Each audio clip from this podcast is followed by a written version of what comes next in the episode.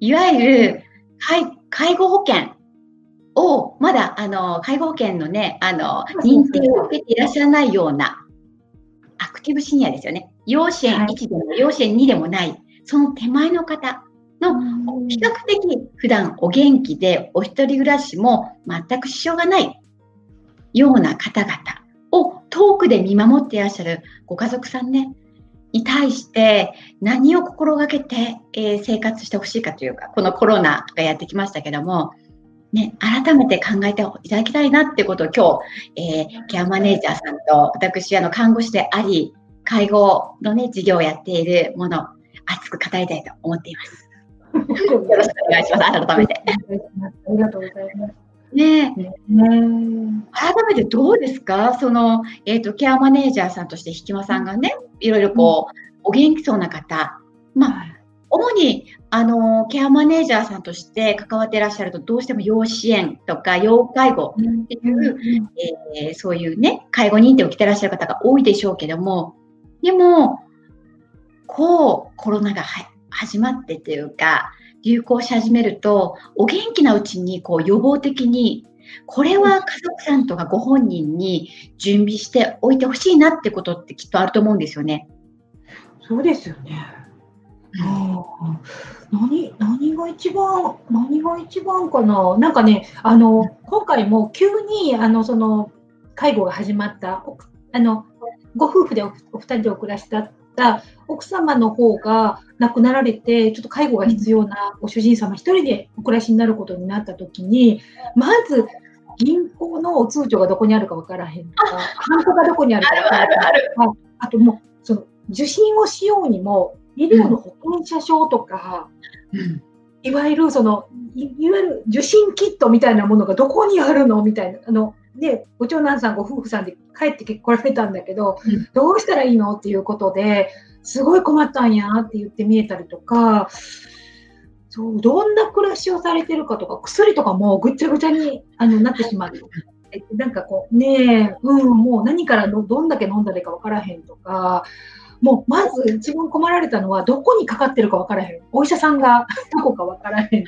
いや、だってそうでしょ？だって、え、ひきまさんどう？ひきまさんのご両親が、今どんないわゆる持病を抱え何歳の頃にこんな病気になってとか今こんな薬でとかご存知ですか？そうなんですよ。うちねど、どっちの両親、私もやし、あの旦那さんの方のお父様もお母様も、なんとなく、なんとなくちょっとこう弱弱ってるっていう言い方悪いけども、そんなピンあの元気なんですよ。元気なんだけど、うん、でも、2人とも健在で、2人ともそれなりに暮らしはしてるけれども、本当に今、神戸さん言ってくださるように、どこの院さんとか、お医者さんにかかって、今かかってるのかっていうことと、どんな病気とか、まあ、なんとなくあの時手術してたよな、みたいな、母、あ、個人科行ってたなとか、父、あれなんかしてたよなっていうのはわかるけど、もう書いてない。もう現役のケアマネですらこれだよね。そんなもんなんですよ。いや、私もね、恥ずかしながら、実はちょうど1年前に、私の父はまだまだ60代だったんだけども、が、急にね、倒れて、もうそれ、お家ひっくり返りましたよ。だって、でね、もうびっくり。あの、しかもね、親はね、あの、遠く離れてる娘や息子たちに、本音を言わないんですよ。心配させちゃいけないって。それなんです。子供は知りたいんだけど、なんで黙ってるのって大喧嘩よね。病人に向かって。そうそうそう。だってね、たまの電話だったら嘘つけるから、わかんないもんね。私ね、父親がまさか、あの血液がサラサラになるようなね、薬、より、えー、あの、なんていうのかな、不整脈になってることすら知らなかったの。で、それも伏せられていて、そういう血液のなサラサラになるお薬も飲んでいたことも知らなかった。ただ、糖尿病だけはよく分かっていたからっていうのがあったんだけど、ある時ね、妹から電話があって、ねお姉ちゃん知っとる？って話になって、え、何？って言ったら、いや、お父さんに具合が悪いらしいじゃんって話になって、え？ちょっと待って、私ね、昨日話したよ。って電話でね、たまたま父の日だって喋ってたんですよ。でも、何も変わらんって。うん。でも言葉少なめにね、まあ、九州の男だけん、あんまりしゃべそんな言わないんですよ、めちゃくちゃとね。何も変わらんけんって、じゃあって、バイバイって終わってたんだけども、それ実は翌日妹から電話があって、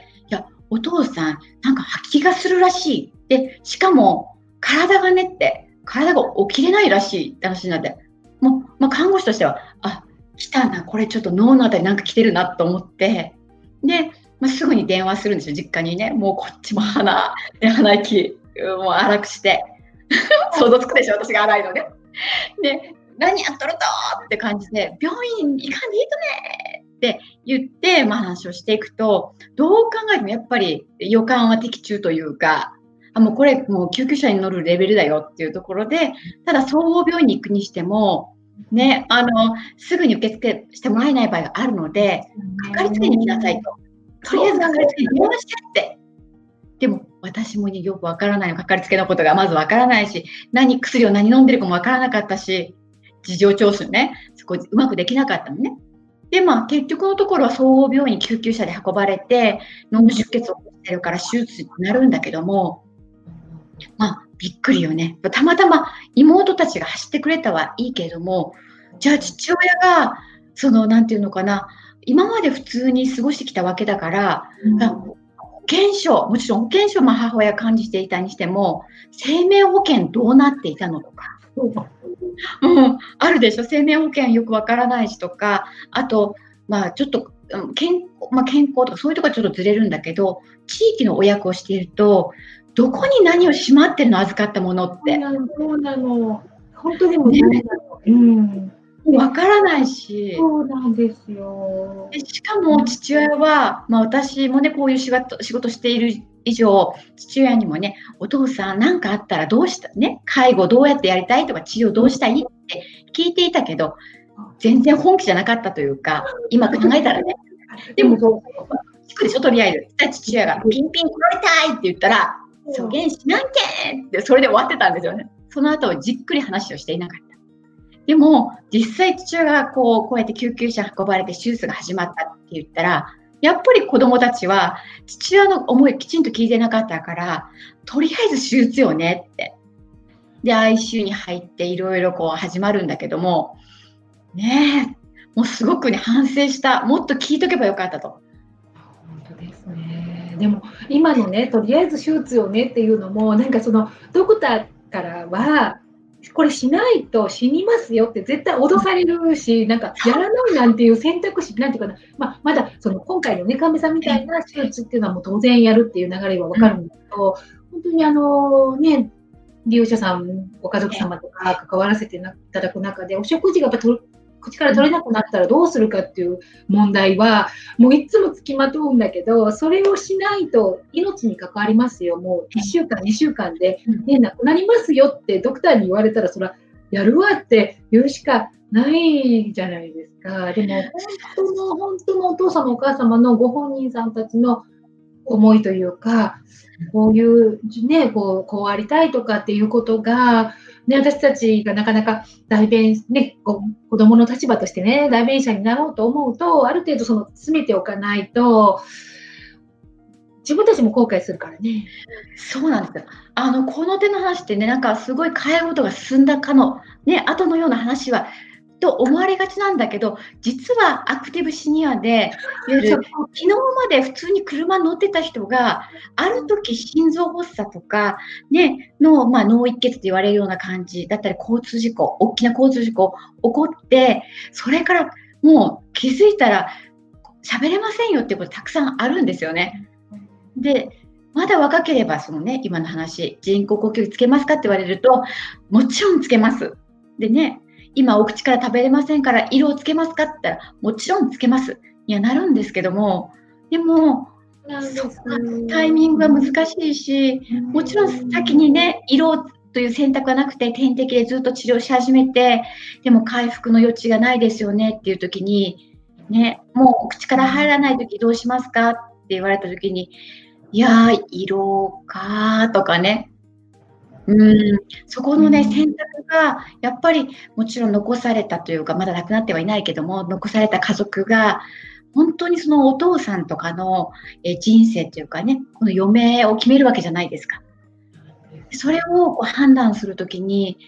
あの、もし、それでね、あの、じゃあ、色をつけますって言った。そしたらその後に意外に、意外にっていうかね、若い方の場合、10年も15年も色をつけたまま意識がないまま生き続ける方いらっしゃるんですよ。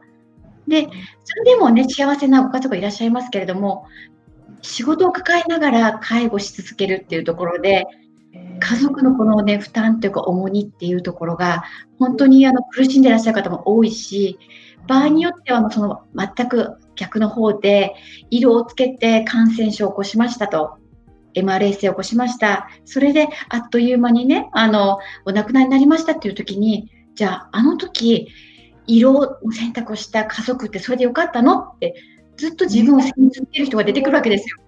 そうなんですよね。だからやっぱり治療の、まあ、分からない、ね、その場面にならないと本当に分からないし、今、今聞いてても、またもちろん変わるかもしれないけれども、でもやっぱ聞いとけるだけでも、その手手手がかりというか、ヒントになるというか、なるなと思うので、ね。そうなんですよ。だからね、本当にね、私もひきまさんも、もう改めて自分ごとなんだけども、やはりね、お元気なうちから、お元気なうちから、あの、そうなんです。もう治療はどうしたいのとか、万が一寝たきりになるときには、家で、家にいたいの？それとも施設に入りたいの？っていう選択肢。ね、ここすごい大事だったり、ね、それはね、本当にね、いよいよっていう時じゃなくて、やっぱ元気な間だからこそ笑って聞ける、うん、なんか本当におこうこう人にお手伝いをしてもらう介護が始まるので、うん、もうすごいそれだけで負い目があるじゃないですか。ええー、だから、な何やろうか、その、そういう時に聞くと、聞く質問は、やはりなんか相手の配慮というか、ね、なんか娘なり息子に迷惑かけれないなっていうで、いや、お前には、お前らには迷惑かけられないから施設行くわとか、病院でええわとか、だ本当の本当の本当もしかしたら家で暮らし、最後まで行く、うん、家暮らしたいって思っていても、そんな迷惑かけれへんしっていう、こう、なんていうかな、こう、ね、入ってしまうような気がするから、元気な時だからこそ、いや、もう何言ってんねんって言われながらも、まあね、その関係性もあるかなとは思うんですけど、うんね、ですね。そうですよね。ね、おっしゃるみたいに、じゃあ今改めてこのコロナのね、このご時世と今話してることが、まあ、どうリンクするのって話になると、実際のところ私たちもあの病院受診に、まあ、東京とか大阪からね、お子さんが帰ってくることがタブーだって言われているわけですから、私たちは代わりに、そのこちらにいらっしゃる親御さんと病院受診をね、しに行って、で、まあ、場合によっては診察室から、あの、タブレットを持ち出して、ビデオでね、ビデオでこう、やることもできるけど、ほとんど、まあ、いつもできるわけじゃないんですよ。そうなるときに、じゃあ、親、あの、このお母様、お父様が若干認知症があったりすると、ね、そこでお子さんたちのご意向はどうなんですかっていうところが、電話でつながればいいけれども、そうじゃないときに、私たちは選択はできないけども、じゃあまた、あの、息子さんじゃつなぎますねという、このリレーがかなりね、大変なんですよね。でも、今すぐって言われたときに、どうするかとか、もちろんその入院されて、今ね、あの、認知症があろうがなかろうが、もう病院入院すると、病棟までお見舞いに行けないんですよね。そうですよ。うん、その時にね、あの、じゃあ、親御さんだけで、今後、いわゆる、もう入院したらすぐにね、退院の、えー、退院に向けた、あの、いろんな取り決めしましょうねっていうのが、今時の総合病院のやり方ですから、そうなった時に、ね、じゃあ、決めるかっていう時にね、うん、うん、きちんとね、ここ、あの、連絡が取る取るためにっていうところで、うん、あの、やはりね、まだ、例えばアクティブシニア層のお父様、お母様であれば、ぜひともこのタイミングから、ね、もちろん携帯電話の使い方もちろんのこと、できればスマートフォンとかタブレット、今のうちにね、ぜひともね、なんか学んでほしいなと思いますね。そうですよ。簡単携帯ができたように、なんか簡単なね、タブレットとかができそうな気が、どうなんだろうね。うんあの、そうですよね。まあ、商品名言うとあれですけど、タブレットのね、メーカーによってはありますもんね。ここ、あの、例えば暗証番号入れてなければ、ボタンは再度押せばいい。で、次はここ押せばいいっていう感じで、だから、リキュッ様の中には、やっぱタブレットに直接ビニールテープ貼ってあって、丸1とか、丸2とかね、押して、あの、書いてくださってるお子さんもいらっしゃるので、そうなんですね。でも、まあ、早い時期からね、導入、そういうものを使いこなせてじゃないといきなりは無理だからね。そうなんです。いきなりは無理で、ついついね、あの、私たちも、あの、高齢者になると、それはスマホなんか使えないでしょって頭ごなしに思ってしまうところあるかもしれないけど、そんなチャンス奪っちゃいけないとと感じました、今回特にね。そうですよね。なんかね、機会があればもしかして、ね、できできるかもしれないんですよね。そうなんですよ。本当にね、今、あの病棟とかで入院されてる方、スマートフォンとか、もちろんそのタブレットを使え、ね、使える方たちっていうのは、ご家族さんとずっとね、あのやり取りができるし、何か欲しいとかいうものがあったら、要望を伝えると、病ね、病院の、ね、受付まで、例えば差し入れをお子さん持っていけるわけですからね。もう本当にこの格差があるんですよ。連絡が取れない親御さんと、えー、外にいるお子さんと連絡が取れる人たちっていうところは。そうか。情報格差ですね。できますね、大いに。そしたら、いわゆる生活の質っていうのは QOL っていうんですけども、うん、そこの、ね、差も情報格差と、その生活の質がすごく変わってくる気がしてますね。うん、今時の60代、70代の方、結構もうね、皆さん、あのガラケーからスマホにどんどん変わってね、見えるから、えー、ね、どんどんもう病院だって施設だって持って、ね、全然使今今の暮らしの延長でなんかいけいけそうな気がしますね。どんどん変わっていきそうですね。うん、どんどんね、きっと変わっていくでしょうしね、本当にその認知症が始まったらっていうところでいくと、私の、まあ、あのね、あの、関わっていく利用者様の要素を見ていきましても、充電することも難しかったりとか、で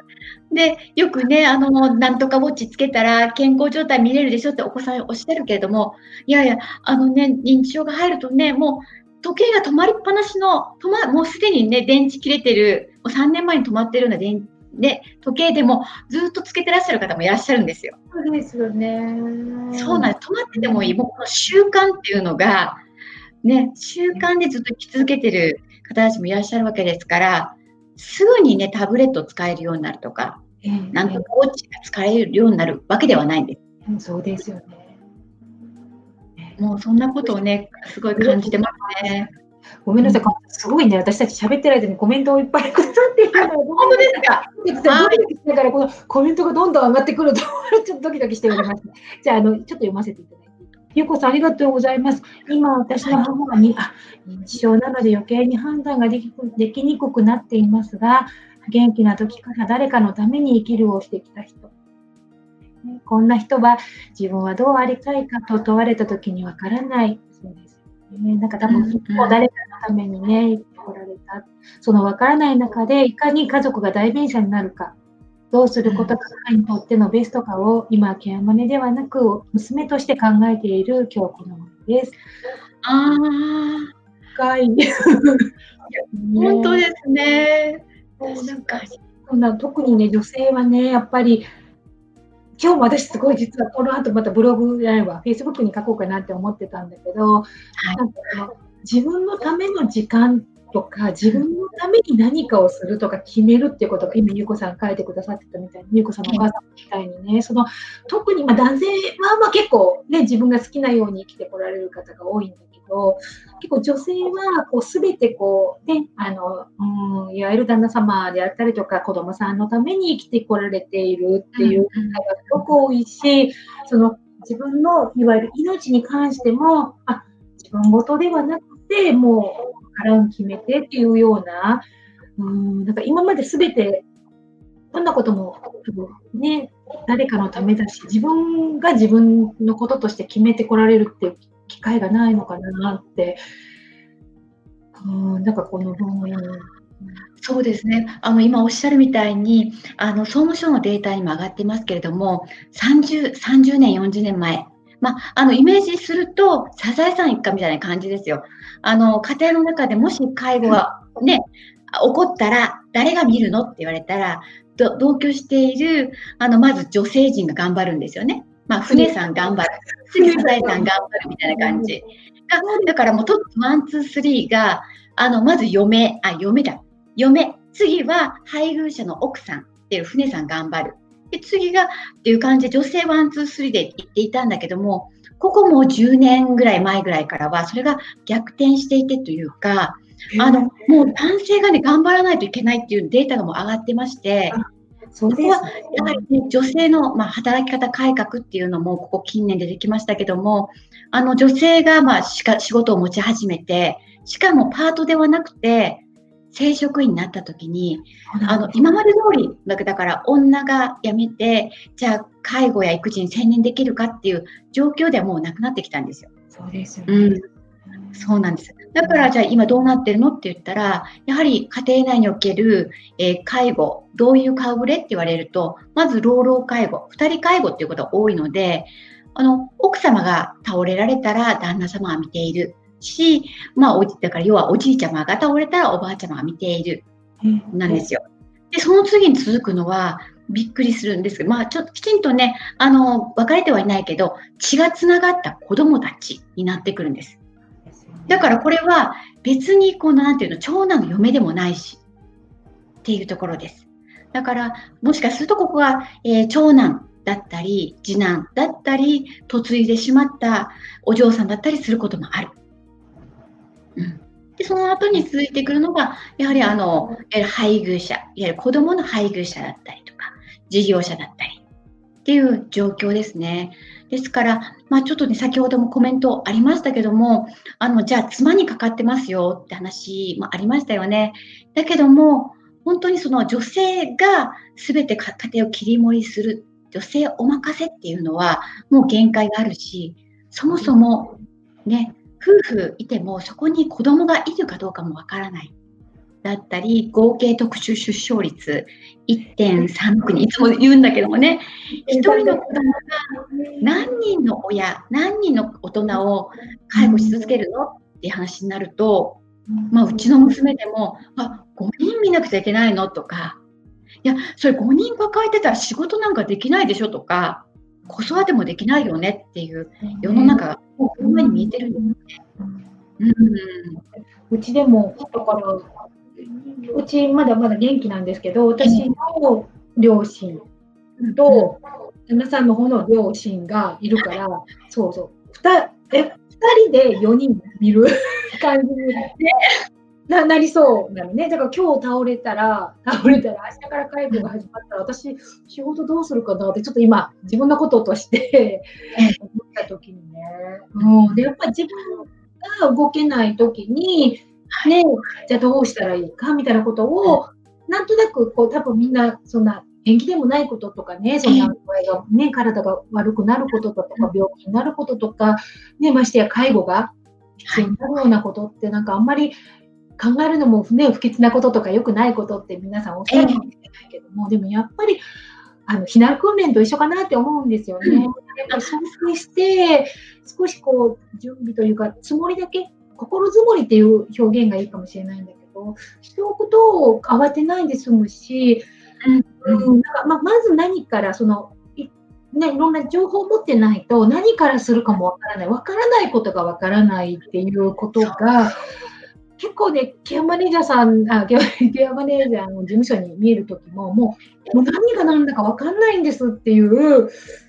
ね、こう、とこから見えるから、じゃあ今何が起こっているんですか？どうされてるんですか？っていう、本当にその、介護以前のね、そのお暮らしを立て直す。だってもう、急に始まるからもう暮らしが暮らしじゃなくなる。衣食住がもう保てなくなる。もう洗濯が止まったまんまお風呂も入れてない。食事もね、なんか1日3食がもう全然もうそんな余裕もなくってって言いながら、そこに本来の仕事が、ね、介護休暇なんか急になんか取れないし、有給だってそんな。そうですよ。まだね、そんな介護休暇、まあ、急に取れないし、設定もなんか微妙にしてなさそうなところもあるわけですからね。そうなんですよ。うん、だからね、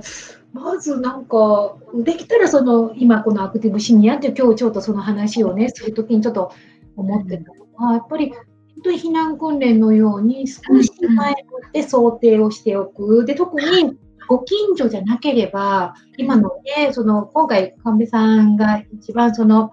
あのおっしゃってくれてる遠距離介護、ね、私ね、実はね、遠距離じゃないんですよ。隣の町なんですよ。隣の町なんだけど、全くわからない。だって、だって、あの、クリニックのこともわからないし、だってインターどこにあるかとか知らないもんね、やっぱ調べてないと。だってお父さんお母さん元気だから一人で行ってるじゃないでなんかどこの店そうだと思います。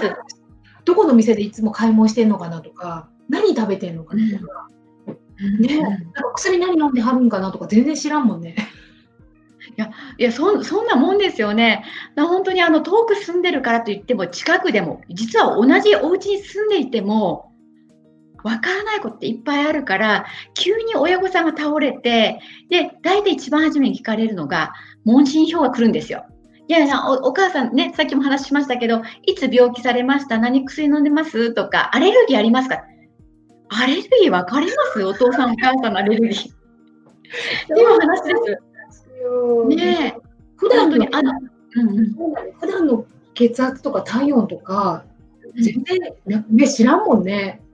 だから普段より熱ありますかとか、今回なんかほら、コロナとかで平熱かとか言われたって、はあってそんなもん知らん、知らんわよっていう。いや自分のことですら危ういのにね、もう親のことちょっとちょっと難しいよっていう、こんな感じなんですよ。本当にね、もう、だから、介護って本当に急に始まるから、これを先ほどから繰り返し言うけど、演技でもないってはもちろん言われるんだけど、そこはね、もう、なんていうこれは今時の流行りだよと。うん、もうね、ちょっと前ぐらいからね、あの、なんていうのかな、エンディングノートつけましょうとかあるけれども、そんな感じで、いや、もう今これやっとく方が幸せなんだっていうところを、どうしてもね、90代ぐらいの人は難しいかもしれないけども、何か狙ってんのかとかね、言われかねないけども、でも、ちょっと若めだね。すごく大事だね。うん、一番やっぱりでも大事なのはね、あ、ごめんなさい、もう今この、この、どうぞ。最後のお話だからなんだけど、やっぱりね、お金、お父様、お母様の年金だったりとか、経済事情は、実はすごく大事なことで、っていうのは、やっぱりこう、私たちも介護サービスを調整させていただいたりするときに、1ヶ月にいくらぐらい使えますかっていうことが、やっぱりね、で、1ヶ月と例えば年間いくら使えますかっていうことが分かるか分からないかによって、その持ちだ持ち出し、子供さんとかね、その親族さんが持ち出さないという、こう自分たちのお金を出さないといけないっていうのはもう本当の最後の最後だと思うんですよね。ご本人さんたちのお金の中、預貯金の中から、まずは使っていかないと、そんないつまで続くか分からへんこと、毎月毎月さ、ローン以外に払うなんてとんでもないなって。いや、本当よ。そう思ういや、ちょうどね、子育て、子育てというか、例えば介護が始まる、大体平均的なところでいくと、40代半ばぐらいからスタートでしょ？ちょうどその頃って子供たちが高校生だったり、大学受験とかを控えていて、もう半端ない金額が、まあ、ね、こっちで動いている。けども、急に親が倒れた時っていう時に、まあ、親親御さんがね、もしあの、もちろんこう動かせるお金があればいいんですよ。でも、負の資産を持っていた場合とか、でももっと言えばあの今ね認知症があったりとかもちろんその意思の疎通が取れなくなると銀行さんの口座って止まるとこもあるんですよ。皆さん。ここ大事すごく。ねねですからね、まあ、あの止まらない場合もあるんだけどもある程度ね、そこはよく、あの、笑いながらでもっていうか、うん、うん、あの、お金かかるんだよ。で、そこには負の遺産があるのか、それとも余裕があるのか、で、私たち、うんうん、ね、ちょっと、山根さんにはこれすごい失礼ですけど、年金っていつ出るか分かってますか？年金。へえ、年金？年金、うん、年金でいつ降りるか分かる？降りるっていうかおかしいな。口座に入るか。えー、偶数月の15日のこと？そうそうそうそう。が、わからないお子さんが多かったりするんです、実は。びっくりした。なんかそれ以外に何かあるのか思う。と この業界だから私たち分かってるし、皆さんほら、次8月15日近いですけどね、ちょうどそのくらいにね、あの、郵便局の前にみんな並んでますから、暑いながら。ね、考えて待ってるよ。そんな感じで、偶数月の15日が大体入る時なんですよ。でも、今おっしゃったみたいに、急に介護が始まって、じゃあ施設に急に入ることになりましたと。なった時に、いや、親はいくら年金もらってるんだろうとか、そういえば親はなんか、なんとなく15万とかね、例えば、例えば話、20万もらってるって言ってたなっていうのが、実は20万っていうのが、2月で20万もらってるのか、1月あたりいくらなのか、そこ全然違うからね。そうなんです。なんかその額面とまたさらにほら、引かれちゃうから、いろんなね、ね、保険料とか引かれるからさ、本当使えるお金ってね、もっと減るんだけどさ、年金特別便見なきゃいけませんね。もうそんな感じで、いや実はね、うん、本当、本当はこういうね、年末や、年末とか、お盆の時に膝を突き合わせて、ねえねえ、お父さん実はいろいろ教えてちょうだいって言いたいとこだったんだけども、もうコロナだから、今回は近寄ってはね、お話はできないにしても、でもぜひともこのコロナが明けた時には、ね、うん、思います、思います。で、本当に今回ね、やっぱりそうやってこう動動けない、県をまたいでとか、ね、遠方から動けないって思うことがあった。でももしかしたら今日明日始まるかもしれないって思うから、ね、だからそうなの、あんまり まりそうなのよね、あんまり言ったら変わるのかなと思うけど、でも、いつ始まるかわからないっていう意味では、早く、ね、いつにしても早く、で、でまた、その、ほら、いつもそういういい関係そうじゃない、親子関係もあるじゃないですか。あります。もちろんある。遠くに住んでるだけではなくてね、子供が忙しいから保ってられないだけじゃなくて、心の心の距離がね、本当に、だからもう、いや、実は昨日もね、もうね、あの、一緒にちょっとこう、ちょっと心配だからっていうことで、一緒にお暮らし、一時的に暮らしてくださってた息子さんがね、もうあかんわ、もう、もうこれ以上いたら、僕、多分手が出ると思うんやって言ってみえて、でも、もうちょっと悪いけど撤退するわって言ってくださって、で、その時にちょうど本当に神戸さんみたいな形で、その、某、某、名前言っていいんかな？そういう時って会社の名前。大手のところね、大手のね、保険外のね、サービスかな。そうそうそう。そう、ヘ、マステーションさんがもう今、ま、あの、ちょっと息子さんがね、もうおられる間に、練習のために、いずれ多分一人暮らしになるだろうからっていうことで、練習のために、じゃあ、入っといてもらおうかって言って、ちょうど1ヶ月ぐらい経って、あ、これなら任せられるなっていうところで、もう息子さんっぽく自分の家に帰るわちょっと県またいで帰られる。でまあ普段のね、いわゆる調理だとか、お食事だとか、あ調理だとか、あと排泄の介助とか、お風呂の介助とかっていうのは介護保険で全然いけるんだけれども、うん、結局やっぱ通院だとか、そのちょっとしたそのなんだろうか、うん、その日常じゃないお買い物